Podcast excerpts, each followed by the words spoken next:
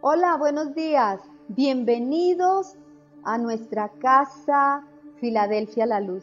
Qué rico que hoy podamos encontrarnos para disfrutar de una hermosa palabra que yo tengo la certeza que ha nacido en el corazón de Dios para cada uno de nosotros, porque a la primera que le ha hablado el Señor con esta palabra ha sido a mí mientras la estaba preparando.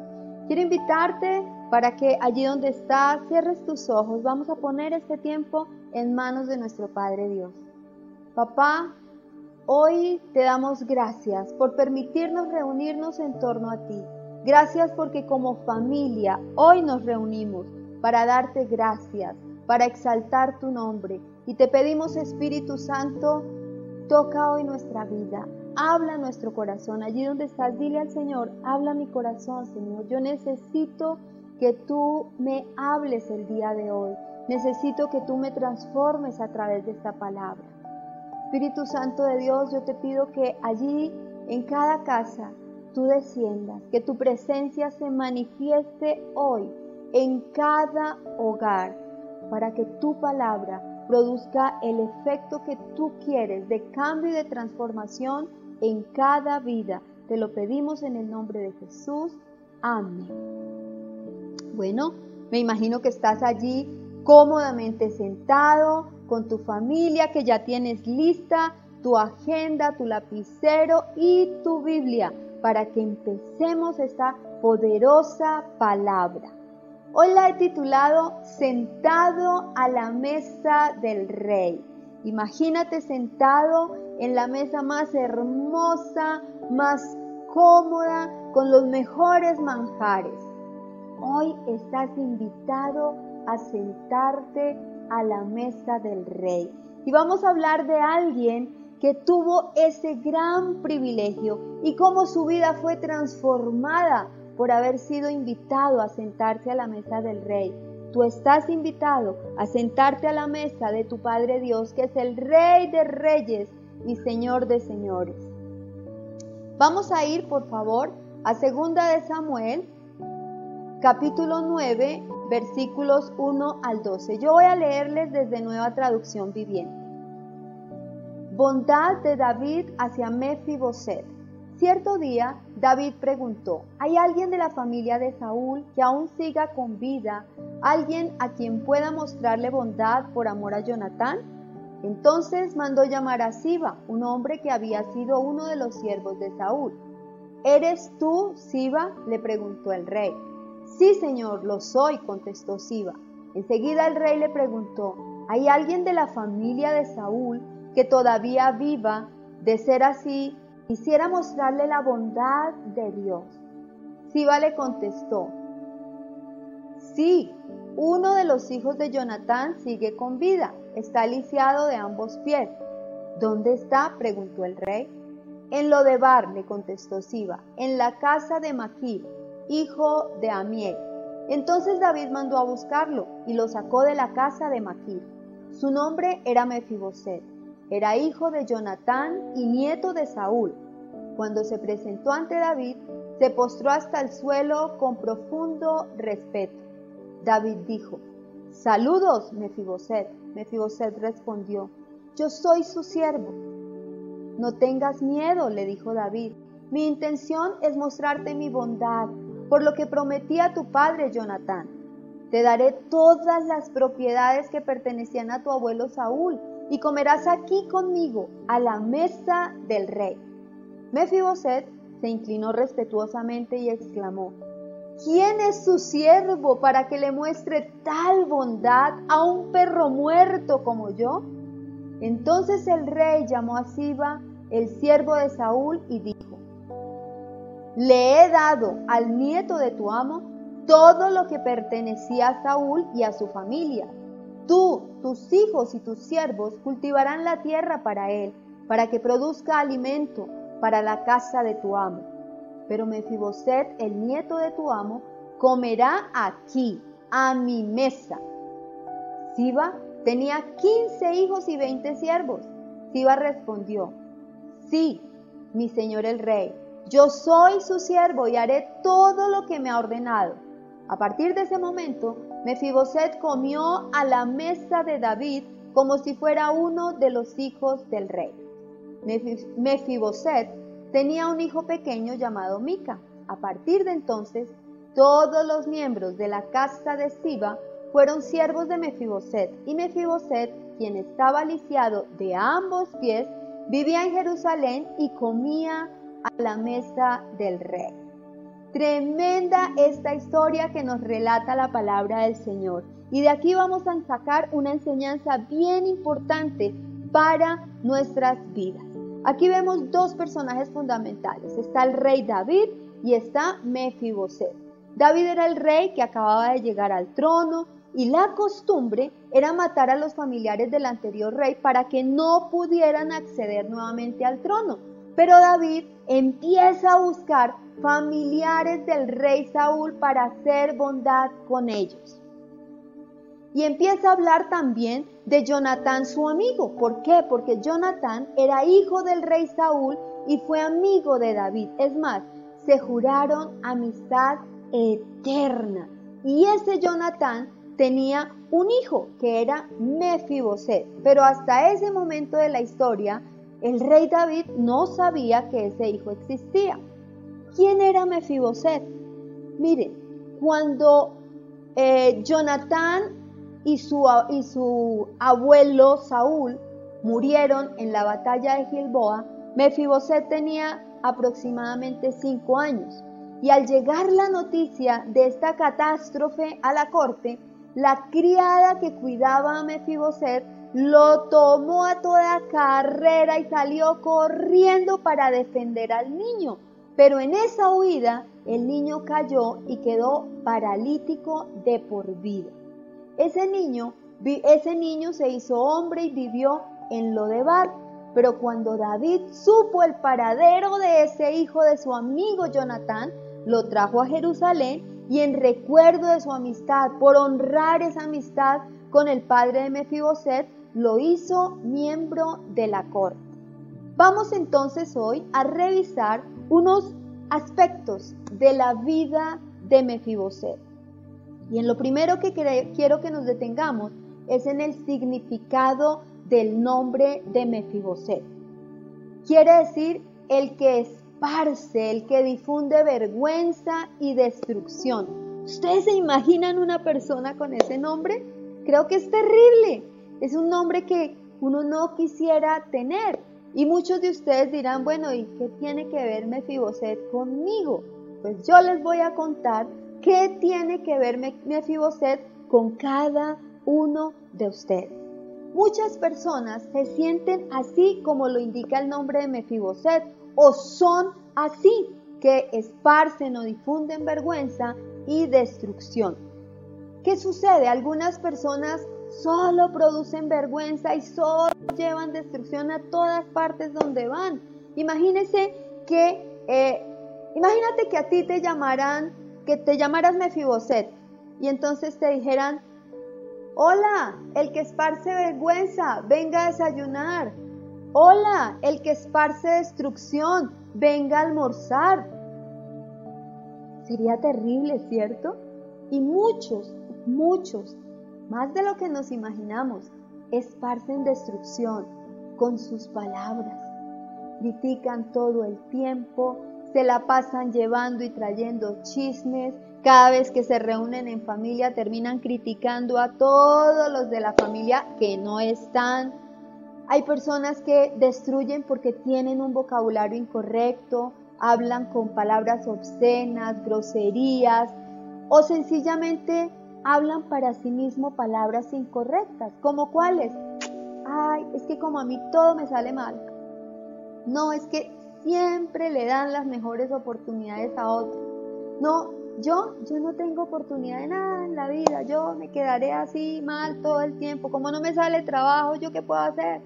Pues no, tenemos que empezar a revisar esas actitudes, porque yo creo que más de uno diría, no, pero si es que yo no esparzo vergüenza ni yo esparzo destrucción, ya te diste cuenta que sí, con tus palabras, con tus acciones. Muchos esparcen vergüenza porque llevan vidas incorrectas, porque llevan, viven una doble vida, viven vidas llenas de mentira. Muchos sienten inclusive que son así porque no han podido progresar en la vida, porque han intentado emprender y siempre fracasan, porque han intentado salir de la crisis en que están y no lo han logrado, y porque van, como muchos dicen, de tumbo en tumbo y del timbo al tambo, pero no llegan a ningún lado. Así es que ese nombre en la Biblia tiene un significado especial que nos debe llevar a reflexionar si de alguna manera con las cosas que decimos o hacemos no estamos representando precisamente ese nombre.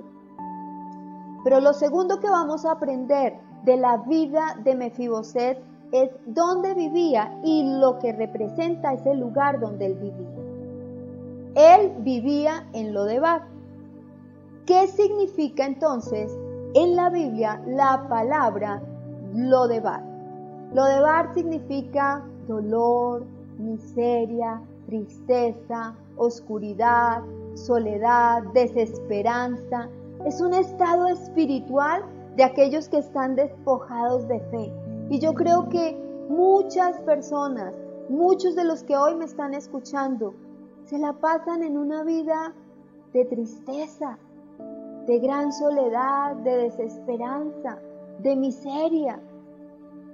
Lo de Bar era un lugar de condiciones indignas para vivir. Era un lugar donde no estaban las garantías para poder vivir correctamente. Es más, era un territorio supremamente árido. Por tanto, era impensable que ese territorio diera fruto, que fuera un territorio donde se pudieran criar animales. Era un lugar inhóspito que, se, que servía de refugio, pero para los marginados de la sociedad, para todos los que estaban lisiados, para los perseguidos, para los que habían perdido todos sus bienes, para quienes ya no podían aspirar a un futuro prometedor. Definitivamente, si empiezas a revisar tu vida, te puedes dar cuenta que durante mucho tiempo o, durante gran parte de tu vida has vivido en lo de Has vivido creyendo que no tienes opciones, creyendo que como has perdido quizá muchos de tus bienes, que ya no hay opción de salir adelante. Quizá has creído por las circunstancias que estás viviendo que esto no va a mejorar, sino que va a empeorar cada día. Has vivido tiempos de quizá de mucha tristeza y no sales de esa tristeza y a veces te levantas y ni entiendes por qué estás con tanta tristeza, pero la tristeza no se va nunca de tu vida y está allí persistentemente. Eso me dice que estás viviendo en un Lodebar. Lodebar es un lugar donde no tienes oportunidades, donde quizá por causa de tus palabras, de tus acciones, estás en soledad, estás en tristeza. Es un lugar donde no vives con dignidad y no hay posibilidad de dar fruto. Lo de bar es un lugar donde no produces fruto porque estás estancado y entonces estás estancado en tus relaciones de familia, en tus relaciones de trabajo. No avanzas por más que lo intentas todos los días. No sales como de ese mismo lugar y eso te mantiene triste y agobiado. Yo no sé si te identificas con estar viviendo en un lodebar. Allí vivía Mefiboset. Pero lo tercero que te quiero contar de Mefiboset, y lo acabábamos de leer hace un momento en la palabra, es que estaba lisiado. Este hombre era lisiado, no podía caminar. Este hombre tenía un problema en sus piernas que ya leímos, fue ocasionado porque en el momento en que se sabe la noticia que su padre y su abuelo habían muerto, esa criada sale corriendo con él, se le cae y queda lisiada. Una persona lisiada es una persona que está privada del uso de alguno de sus miembros del cuerpo, especialmente de las extremidades. Eso fue lo que le pasó a Mefiboset. Él quedó lisiado porque la criada lo dejó caer. Y me quiero detener aquí, porque a muchos de los que hoy me están escuchando los han dejado caer. Y dirán, pero ¿cómo no? Yo nunca me he caído ni de la cama, ¿sabes? A ti te pudieron haber dejado caer porque tú confiaste en personas que te defraudaron. Amaste a personas incorrectas y esas personas te hicieron daño. Quizá has dependido de personas de una manera tal que nunca, nunca creíste que te fueran a fallar, pero te fallaron. Quizá tú has vivido una vida de fantasía y cuando tuviste que enfrentarte a tu realidad, te diste cuenta que el mundo real es otra cosa. Muchos quizás soñaron con tener hogares estables y hoy no los han podido tener. Algunos porque sencillamente se casaron con la persona incorrecta y por más que han intentado, nada ha funcionado hasta el día de hoy. O quizá porque te querías casar y no te has podido casar y has soñado con ese hogar y eso te produce tristeza, eso te produce eh, un dolor en tu corazón que te mantiene quizá con amargura. Todas estas circunstancias que otras personas han podido generar en tu vida, lo que me representan es que un día, así como esa niñera, como esa criada dejó caer a Mefiboset, te han dejado caer. Quizá tú has amado demasiado y hoy te das cuenta que pusiste tu mirada en personas equivocadas, que no supieron valorar el amor que tú brindaste. Algunos quizá los dejaron caer porque siendo muy niños los abusaron, los maltrataron, los gritaban y los trataban con palabras feas, con palabras soeces, o los dejaron caer porque crecieron sin ser afirmados por un papá, por una mamá, que les dijeran, te amo, eres inteligente, eres especial, eres mi hijo amado. Algunos, algunos los dejaron caer porque crecieron simplemente viendo solo conflictos en su casa, y nunca manifestaciones de amor. Y todas esas cosas que representan que los dejaron caer en un momento de su vida, todo eso trajo a tu vida baja autoestima, trajo inseguridades que hoy las estás viviendo, hoy vives las consecuencias de eso. Quizá tu esposo un día te fue infiel y no has podido perdonar esa circunstancia. Quizá tus hijos no han tenido las mejores actitudes contigo, han dicho cosas que te han dolido profundamente y que por más que has intentado no has podido perdonar. ¿Sabe? La criada lo cuidó tanto, tanto que lo dejó caer. Porque fíjense que no fue una caída de un descuido. Esta mujer por cuidarlo salió corriendo pero lo dejó caer. Y me quiero detener en esto también, porque hay madres que cuidaron tanto, tanto, sobreprotegieron tanto a sus hijos que los dejaron caer y hoy día son lisiados. ¿Saben por qué?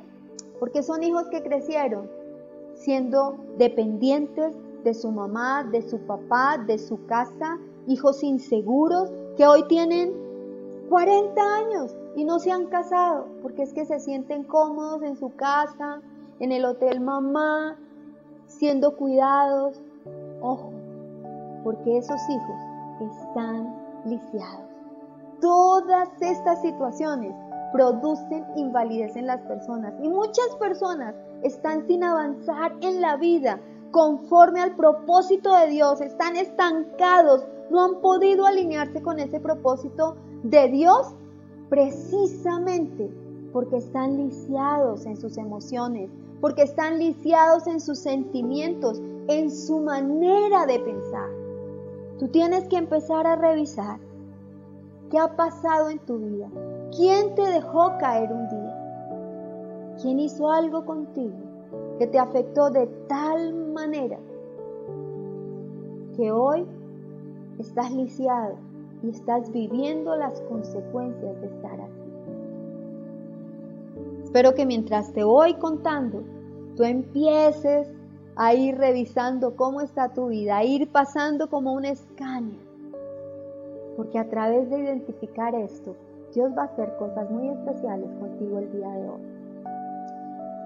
Pero lo cuarto que sucede en la vida de Mefiboset no era solo su nombre, no era solo el lugar donde él había vivido, no fue solo que estuviera lisiado, vino algo especial. Y lo cuarto que te quiero contar de la vida de Mefiboset es que un día llegó el rey David a cambiar su vida. ¿Qué sucedió? Lo primero que sucede es que Mefiboset sale de Lodebar al palacio del rey. Mefiboset yo creo que él no tenía esperanza de nada. Estaba lisiado, en un territorio apartado, en una gran pobreza, ya con su familia, porque la palabra cuenta que él tenía un hijo. Pero, ¿qué podía esperarle a él en las condiciones en que estaba? De acuerdo a la manera de él pensar, nada. Él no tenía esperanza de que su condición de vida cambiara. Pero el día menos esperado aparece Siba a decirle que el rey lo había mandado a llamar. ¡Wow! ¡Tremendo! Porque ese amor y esa profunda amistad que se habían establecido entre el rey David y Jonatán, el padre de Mefiboset, fue lo que movió al rey David a buscar ese heredero, a buscar si había un heredero. Y fue entonces llevado de un lugar oscuro, de soledad, de tristeza, de frustración, de desesperanza, nada más y nada menos que al palacio del rey. Yo quiero contarte algo. Por amor, tú has sido trasladado de las tinieblas a la luz admirable de Dios. ¿Cuándo? Por causa de la sangre de Jesús. Cuando la sangre de Jesús se derramó en la cruz del Calvario por tu pecado y cuando tú creíste en Jesús y cuando decidiste que Jesús fuera el Señor de tu vida, fuiste trasladado de las tinieblas a la luz. Fuiste trasladado de Lodebar a la casa del Rey. Jesús ha venido a tu vida para cambiarla. Tu vida no puede seguir siendo la misma ahora que conoces a Jesús. Quiero pedirte que me acompañes a Primera de Pedro 2.9. Te voy a leer desde Dios habla hoy. Pero ustedes son una familia escogida, un sacerdocio a servicio del rey, una nación santa y un pueblo adquirido por Dios. Y esto es así para que anuncien las obras maravillosas de Dios Ojo en esto, el cual los llamó a salir de la oscuridad para entrar en su luz maravillosa. Tu Padre Dios quiere cambiar tu vida. Él quiere hacerte libre de todo lo que te aparta de Él. Pero debes tomar decisiones y dejar que Él obre. Él ya te sacó del reino de, las tinieblas para traerte a su reino de luz. El pecado ya no puede ser una manifestación diaria en tu vida porque tú ya moriste al pecado. Ahora tú vives para Dios. Por eso no practicas el pecado. Por eso puedes decir yo vivo en la luz del Señor. Pero necesitas decisiones necesitas empezar a dejar de lado cosas que están estorbando tu vida y tu relación con Dios. Dios no se aparta de ti. Tú eres el que te apartas de Dios cada vez que decides practicar el pecado. El pecado ya no debe ser una opción en tu vida. Lo segundo que sucede es que le fue entregada una posición. Vamos a retomar nuestro texto inicial y en el versículo 11, parte B, dice lo siguiente. A partir de ese momento, Mefiboset comió a la mesa de David como si fuera uno de los hijos del rey. Tremendo. Mefiboset tuvo el privilegio de sentarse en esa mesa del rey, en una mesa extraordinaria donde lo trataban como hijo del rey, como alguien muy importante.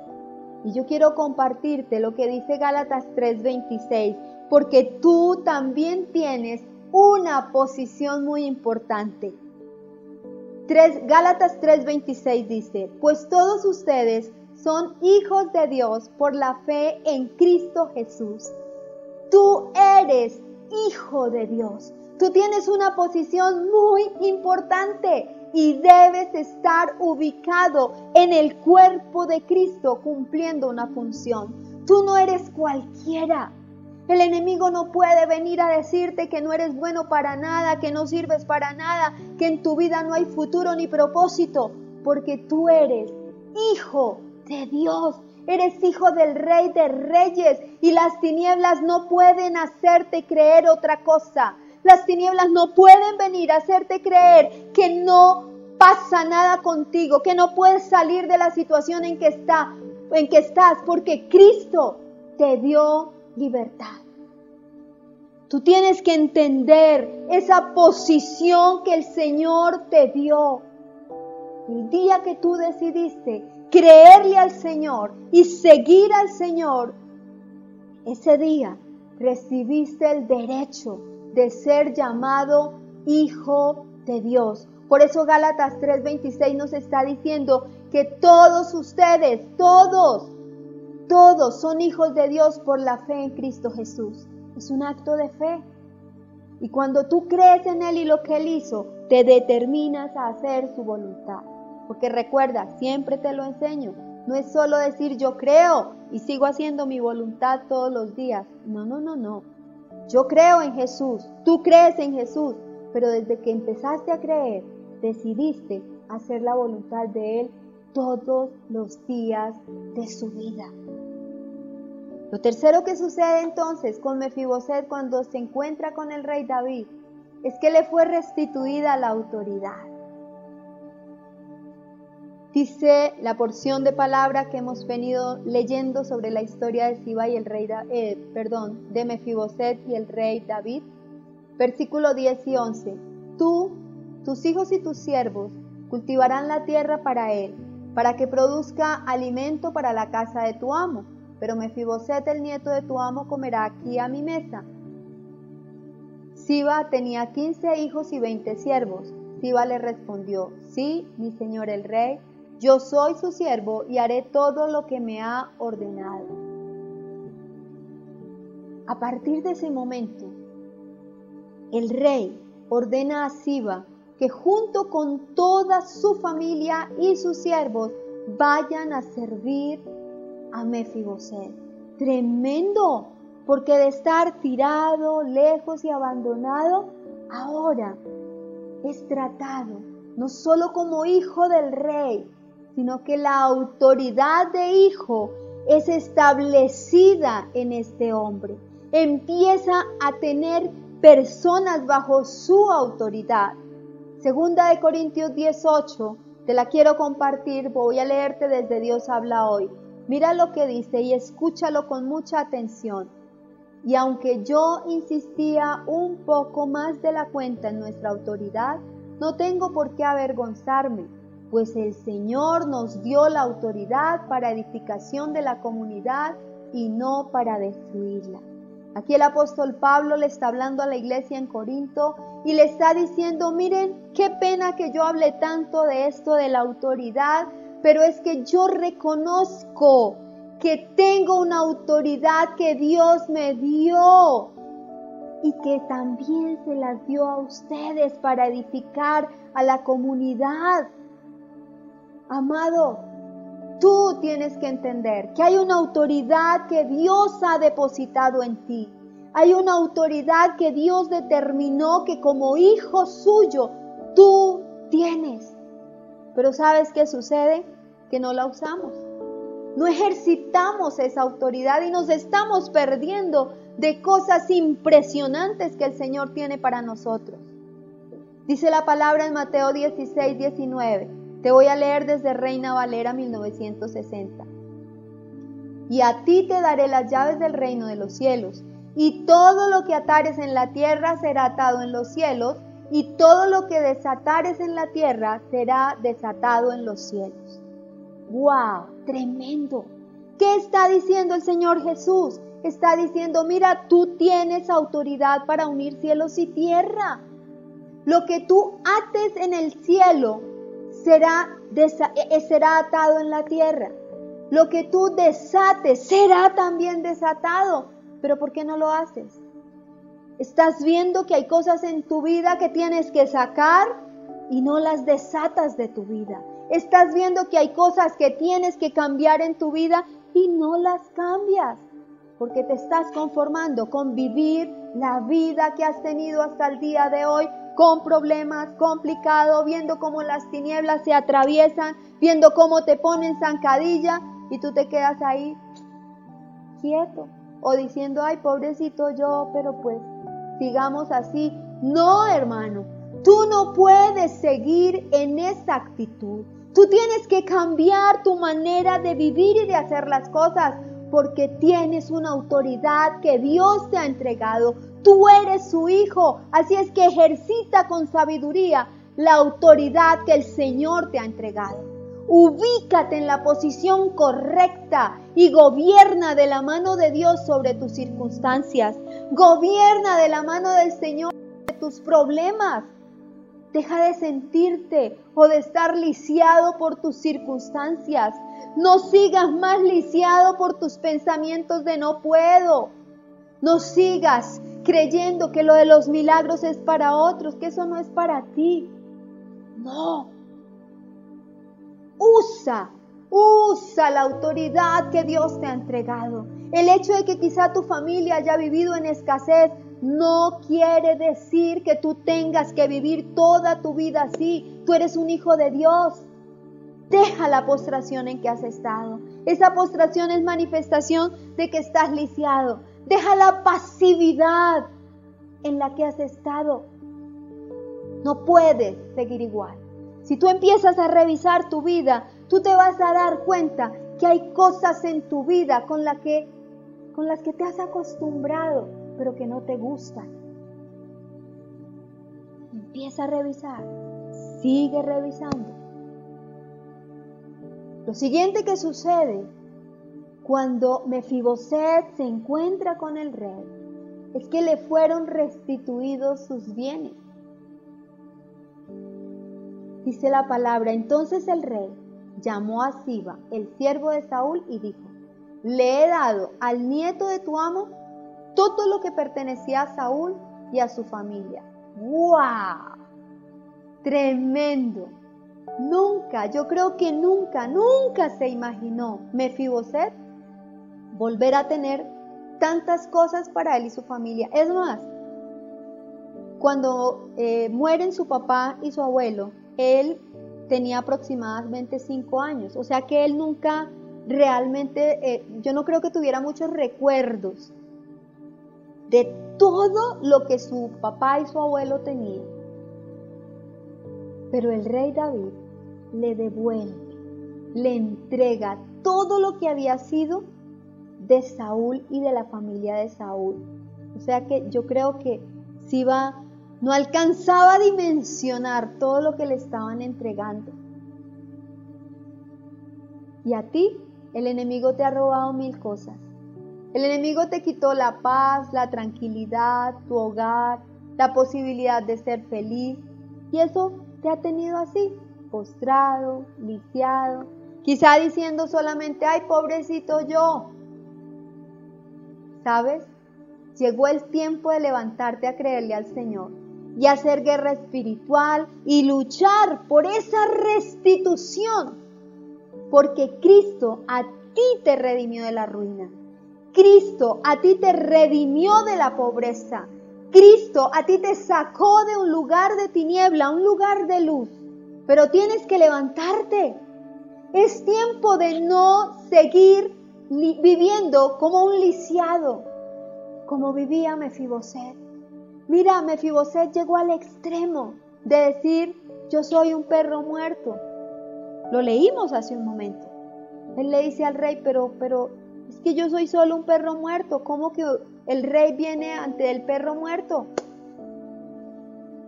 Él creía que no tenía valor. Y sabes, hay momentos en que por las circunstancias que has estado viviendo, has sentido que no tienes valor. Tú tienes un valor incalculable. Tienes tanto valor que Jesús murió en la cruz del Calvario por amor a ti. Dio su vida. Dio su vida. Derramó hasta la última gota de sangre por amor a ti. ¿Podrás entonces creerte un perro muerto como Mefiboset? ¿Podrás entonces creer que no tienes valor? Si el enemigo te ha hecho creer esa mentira, quítate esa mentira de tu mente y de tu corazón. Vales y vales mucho. El rey ha venido a visitarte. El rey ha venido a invitarte a su mesa. Yo me imagino cada vez que Mefiboset se sentaba a la mesa del rey con todos los que pertenecían a la corte, Mefiboset cuando se miraba y miraba a los demás, siempre se veía igual. Porque sentados a la mesa del rey estamos todos los hijos.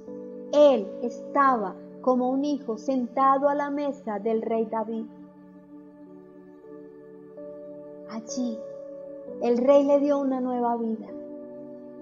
El rey le dio una nueva manera de pensar, una nueva manera para vivir en todo.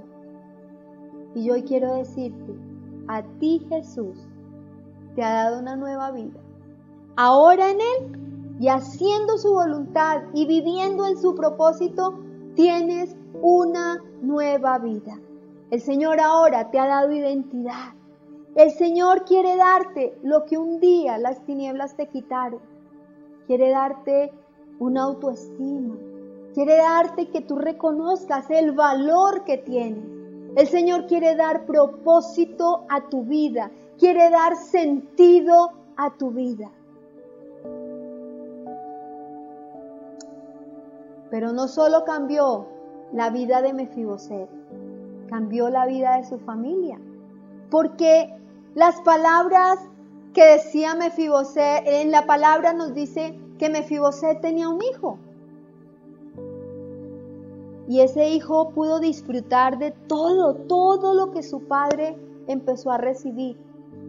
Hoy día, esa restitución, esa restauración que tú vas a empezar a vivir, va a beneficiar también a tu familia. Tú tienes que dejar de estar lisiado espiritual y físicamente. Eso lo tienes que soltar. Tú no puedes seguir sintiendo que estás en el Señor, pero que sigue siendo el pobrecito, que sigue siendo el emproblemado, que sigue siendo aquel para el cual no hay respuestas. Eso se acabó. Hoy vengo a decirte de parte del Señor, tu vida tiene que ser diferente. Tú ya no vives en lo de bar. Y si te estás sintiendo que estás allí, hoy el Señor te va a sacar de ese lugar. Porque realmente y espiritualmente tú ya estás en un lugar de luz, en el reino de la luz. No puedes seguirte sintiendo en lo de bar. Eso es lo que el enemigo quiere y eso es lo que tú no vas a permitir que pase. Así es que allí donde estás, Empieza a pensar, ¿en qué has estado lisiado? ¿En tus pensamientos? ¿Con tus acciones? ¿Con tus palabras? La tristeza está llegando, ha llegado muy fuerte a tu vida. La opresión ha estado allí. Piensa, ¿quiénes te han dejado caer? ¿Tu esposo? ¿Tu familia? ¿Tu suegra? ¿Tus amigos? ¿Tus hijos? ¿Quién te ha dejado caer? Te quedaste lisiado. ¿Quién te ha dejado caer con un comentario que apagó tu vida, que te tiene limitado? Y yo quiero que hoy hagamos algo proféticamente y es muy sencillo. Si tú te has sentido en lo de en un lugar de soledad, de tristeza, de abandono, lleno de problemas, sin respuestas, quiero invitarte a que tú proféticamente te levantes. Levántate de donde estás allí sentado, levántate. Y vas a empezar a dar dos, tres pasos al frente porque vas a estar proféticamente saliendo de lo de Bar. Vas a estar dejando de estar lisiado con tus pensamientos y tus acciones. Tú te vas a mover hacia el lugar donde Dios ha querido que tú te veas, porque allí ya te llegó el Señor. Pero necesitas entender que hoy te mueves de ese lugar de tristeza donde las tinieblas te han tenido, de ese lugar de inseguridad donde las tinieblas te han tenido.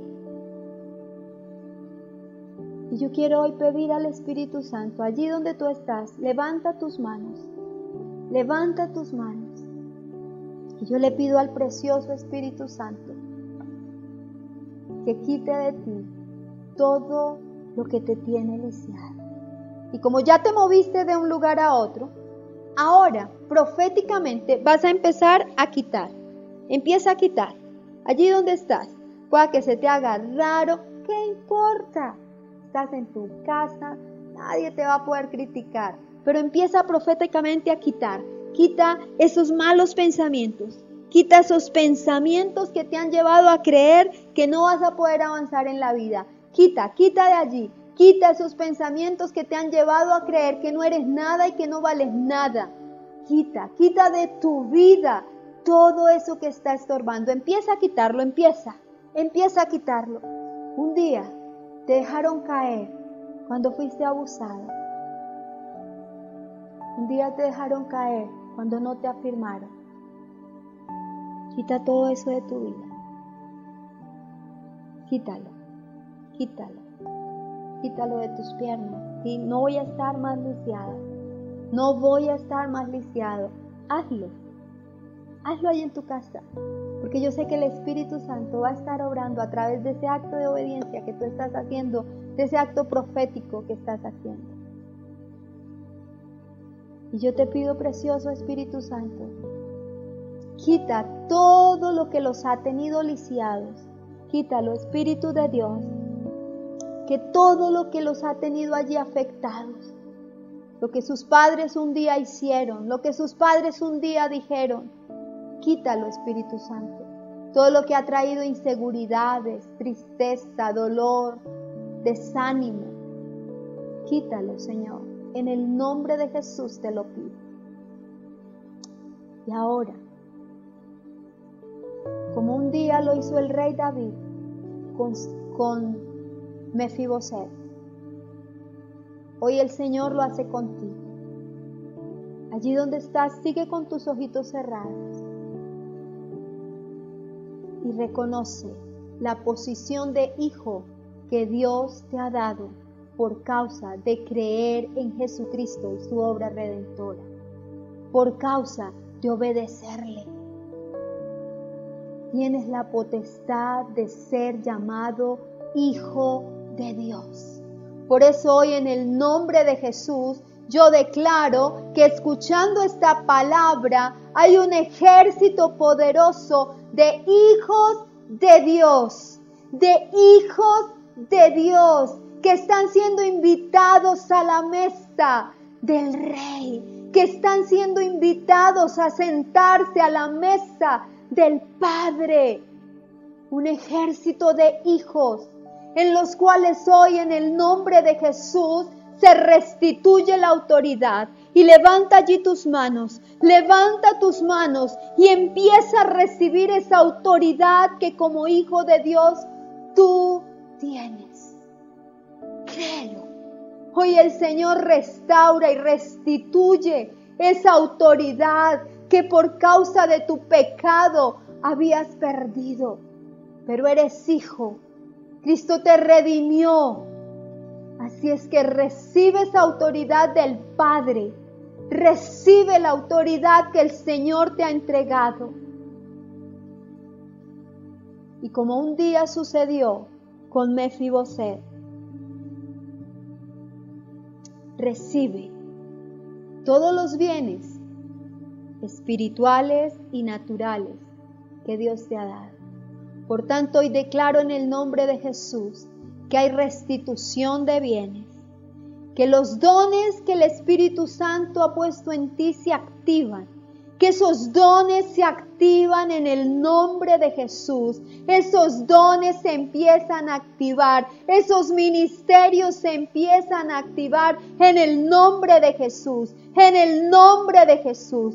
Hoy declaro, precioso Dios y Rey de Gloria, que ahora mismo en el nombre de Jesús se desata, se desata en el nombre de Jesús todo lo que las tinieblas habían retenido es soltado. Se desatan trabajos, se desata provisión, se desatan, Señor, aún esos procesos a través de los cuales tus hijos estaban esperando respuestas del cielo en lo jurídico, se desatan. Se desatan sentencias a favor, se desatan ahora ahora respuestas del cielo en el nombre poderoso de Jesús.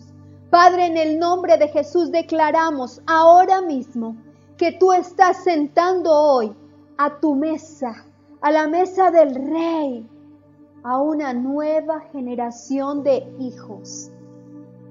Unos hijos que entienden la posición, la autoridad que tú les has dado en el nombre de Jesús yo declaro que empieza la más grande respuesta del cielo para estos hijos. Tú ya no estás en lo de bar, ahora estás en la mesa del rey, con el derecho de sentarte a esa mesa todos los días, porque tu papá te ha invitado a estar en su mesa no desprecies la oportunidad de, sentarse, de sentarte en esa mesa y empieza a disfrutar de los banquetes que el rey tiene para ti. Empieza a disfrutar de las bendiciones que tu papá, Dios, tiene para ti. No dejes que el enemigo vuelva a hablar a tu oído. Tú eres hijo y estás sentado a la mesa del rey. Padre, hoy en el nombre de Jesús, yo declaro, Señor, que respuestas del cielo vienen para tus hijos, que las sanidades se empiezan a desatar, Señor. Padre, hoy hay respuestas, Señor, para el cáncer. Hoy hay sanidad para el cáncer en el nombre poderoso de Jesús. Hoy, Señor, aquellos que tienen problemas en sus ojos, Señor. Padre, los ojos empiezan a ser restaurados.